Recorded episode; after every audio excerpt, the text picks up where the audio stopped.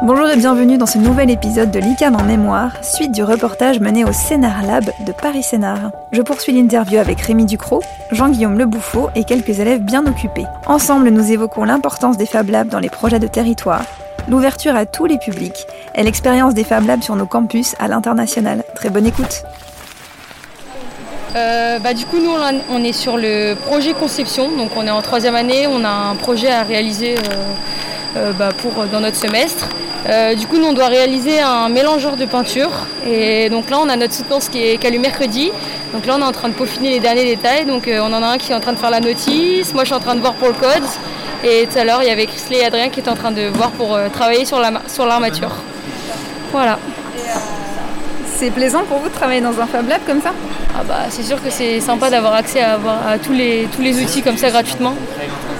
Les cours euh, en général, du coup, ça nous permet de. c'est plus divertissant et on apprend pas mal de choses aussi. C'est ça. Et en plus, on le fait de se sentir aussi autonome, mais en même temps d'avoir la présence des profs. Si on a des questions, tout ça, c'est vrai que c'est quand même euh, c'est important. Et voilà, on est tous dans notre coin en train de travailler. On a accès à des outils. Euh, comme, comme des grands on va dire et voilà on fait on vit un peu notre vie comme on veut et voilà on profite. Vous avez dû apprendre quand même à vous en servir parce que c'est pas si évident comme ça euh, de, voilà, de faire une imprimante 3D ou euh, une découpe laser. Euh. Non, c'est intuitif pour vous bah... bah, Un enseignant qui, est là et après on sait s'en servir. Ça va vite Ouais, c'est assez facile à. Même des fois, il y a déjà des élèves qui, ont déjà, qui savent déjà utiliser, on leur demande et ils nous expliquent. La dernière fois, on ne savait pas comment utiliser la machine là-bas, ils nous ont expliqué, ça a duré 5 minutes et après, bah, on y va. Hein. Tout roule. Alors on parlait d'ouvrir au public et effectivement pour moi les Fab Labs ont vraiment ce rôle de quelque part euh, s'inscrire dans un projet de cité ou en tout cas de territoire. Est-ce que c'est quelque chose toi Jean-Guillaume que tu sens vraiment euh, euh, cet appel en fait aussi de l'extérieur de venir utiliser le, Fab Lab ICAM Il y a une bonne voilà comment comment tu vis cette, cette dimension là Donc en effet on a un but c'est d'être ouvert sur l'extérieur. Euh, donc nous, euh, d'ailleurs sur tous les sites, hein, euh, il y a un service aux entreprises qui a pour mission bah, de trouver des projets principalement pour nos étudiants de cinquième année, mais également des projets pour d'autres promotions, comme les I4, puisque je m'occupe également d'un module sur l'ingénierie de la santé pour nos étudiants de quatrième année. Et pourquoi je parle de ça? Parce que en fait, le, le fait d'avoir un Fab Lab, c'est réellement un critère un petit peu vendeur et attrayant c'est quelque chose qu'on va énormément mettre en avant dès qu'on va rencontrer des entreprises, en leur disant, euh, donc voilà, nous on a euh, tel type de pédagogie, on travaille sur euh, tel ou tel sujet. Et en plus, on a un Fab Lab qui va nous permettre, ou va permettre en tout cas aux étudiants, de réaliser un prototype et de pouvoir voir si votre idée peut être fonctionnelle. Et clairement, euh, je sens que les entreprises sont intéressées par ce, bah, cette dimension euh, de prototypage mm. et euh, nous, nous confient peut-être plus facilement des projets auxquels on n'aurait pas forcément, qu'on n'aurait pas forcément eu avant. En fait. Sur l'ouverture au public pur, enfin le, moment où on ouvre pour le public, Jean-Guillaume, il n'a peut-être pas trop vécu parce qu'il est arrivé à l'époque où on commençait à avoir des problèmes euh, avec le Covid.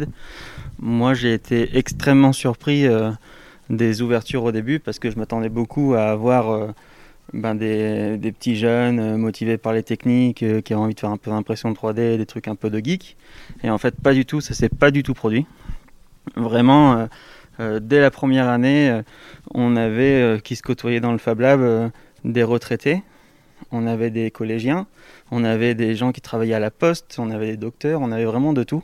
Mm. Et euh, ça, c'était vraiment une énorme surprise. Et ça valide le fait que vraiment, avec ces machines, on peut faire presque tout ce que l'on veut. Et euh, on peut. Euh, enfin, tous les publics peuvent se retrouver autour des machines. Moi, j'ai l'exemple que je donne souvent, que j'aime beaucoup, c'est ce moment où on a eu une dame, une retraitée du coup, qui venait pour. Elle voulait faire des maisons de poupées. C'était sa, sa passion. Et du coup, on l'a accompagnée parce que forcément, elle n'était pas très à l'aise avec les outils informatiques. Enfin, forcément, c'était le cas en tout cas. Et on avait aussi en même temps un jeune collégien qui était en sixième. Lui, sa passion, c'était les drones. Et un jour, ces deux, ces deux personnes-là se sont retrouvées euh, à regarder les imprimantes 3D qui travaillaient. Le jeune, il imprimait une pièce pour, euh, pour son drone et la personne retraitée faisait une moulure pour sa maison de poupée.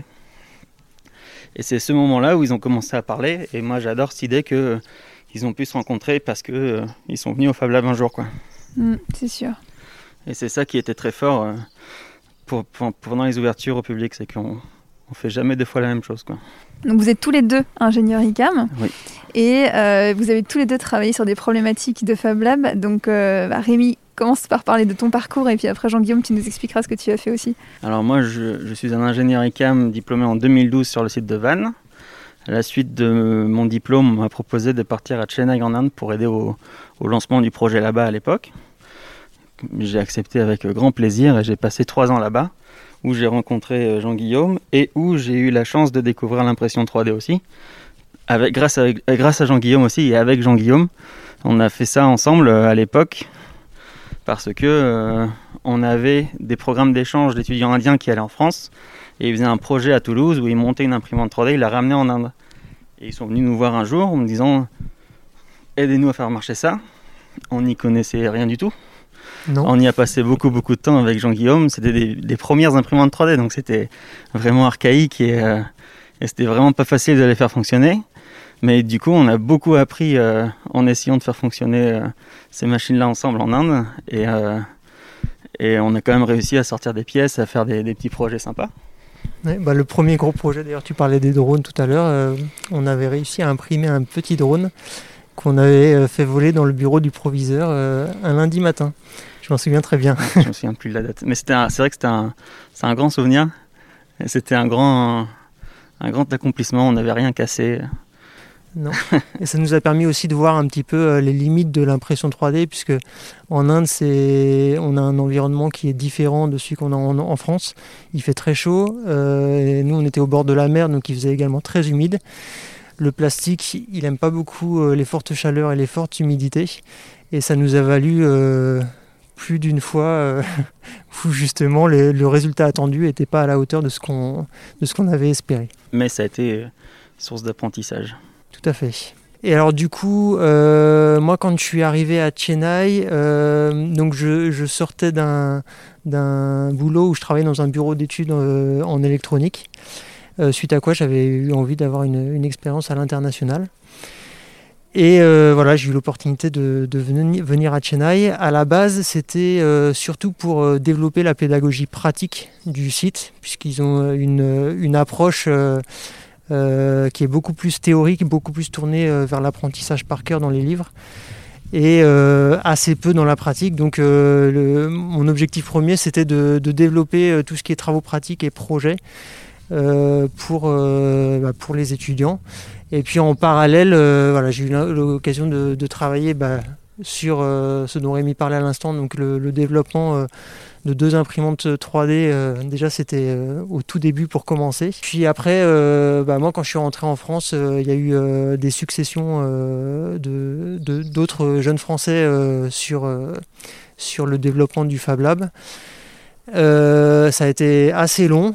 Mais finalement, a, là maintenant, il y a six mois, ils ont eu une découpe laser voilà, qu'ils ont commencé à, mettre en place pour leurs étudiants euh, dans un local dédié.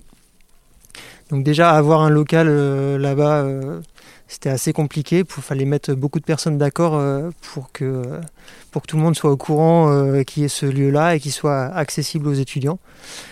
Et, du coup là, c'est vraiment en train de se mettre en place, de, vraiment depuis six mois en tout cas. Oui, tout à fait. en Inde, le challenge, c'était de il y a un fonctionnement qui est beaucoup par euh, département. Donc la méca d'un côté, l'élec de l'autre, l'informatique de l'autre. Et le Fab Lab, comme on l'a vu euh, depuis tout à l'heure, c'est un espace qui rassemble tous les départements. On peut faire beaucoup de, projets qui, croisent différents, différents départements. Et en Inde, c'est une notion qui est un peu compliquée à, à assimiler, à mettre en place, parce que du coup, euh, ça appartient pas vraiment à un département, comment c'est géré. Euh. Mm. Donc c'est un sacré challenge, mais c'est vraiment en cours. L'espace est, est, dédié, l'impression 3D, la découpe laser sont, sont, bien arrivées. Il y a eu des formations euh, de différents professeurs pour qu'ils deviennent experts en impression 3D, pour qu'eux, on puisse, puisse ensuite faire des formations aux étudiants et aux enseignants aussi. Ils ont réussi à trouver un, un alumni qui, qui a monté son entreprise d'impression 3D à Chennai aussi, qui, qui peut les mhm. aider aussi. Donc ça, c'est super. Et, voilà, donc c'est en cours euh, à Chennai. Et on peut aussi, là, on enregistre en 2021, et depuis peu, ou depuis peut-être une petite année, il y a celui de Douala aussi dont tu parlais, et qui vient d'emménager dans des nouveaux locaux si j'ai bien suivi. Qui vient d'être inauguré, euh, il, y a, six mois maintenant. Il y a six mois, d'accord. Et, euh, et, à Douala, pareil, c'était facile à mettre en œuvre. Comment, comment ça s'est passé? À Douala, c'était un projet complètement différent. Ouais. Et qui a été pensé de manière complètement différente aussi. Parce qu'on a d'abord eu euh, des subventions via la Fondation Orange. Hmm. Qui, donc on a monté un Fab Lab de la Fondation Orange là-bas. qui ça a ses avantages, ça a ses inconvénients. Les gros avantages, c'est qu'on a eu beaucoup de subventions pour, euh, pour monter le lieu. On a eu des, des jeunes euh, ingénieurs ICAM qui sont partis sur place pendant au moins une année pour mettre en œuvre le Fab Lab, trouver les machines, euh, trouver l'implantation idéale, etc. Et aujourd'hui, c'est un lieu qui est géré par un, un alumni de, de l'école de Douala. Et, et, il se passe beaucoup de choses dans ce Fab Lab là. Ils ont des équipements plutôt à la pointe, pour le coup et euh, ils mènent des actions avec les jeunes du village, des villages autour, pour leur apprendre les métiers de la menuiserie et de la broderie couture. Hmm. Ça, c'est, les, c'est, le côté ouverture vers l'extérieur, qui est aussi un peu euh, imposé par, euh, par la Fondation Orange, mais c'est, moi je trouve ça super et ça, ça débouchera sûrement aussi vers, vers peut-être d'autres formations plus tard. L'idée, c'est que les jeunes qui ne sont pas du tout de l'université puissent venir dans ce lieu-là apprendre des choses techniques. Ça peut peut-être leur donner envie de poursuivre des études aussi. Ça peut peut-être leur donner envie de regarder ce qui se passe autour dans le Fab Lab et d'apprendre d'autres choses. Donc tout ça, c'est très, très bénéfique. Retrouvez la suite de cette interview dans le prochain épisode de l'ICAM en mémoire. Si vous aimez ce podcast, n'hésitez pas à vous abonner depuis votre plateforme d'écoute préférée. À très vite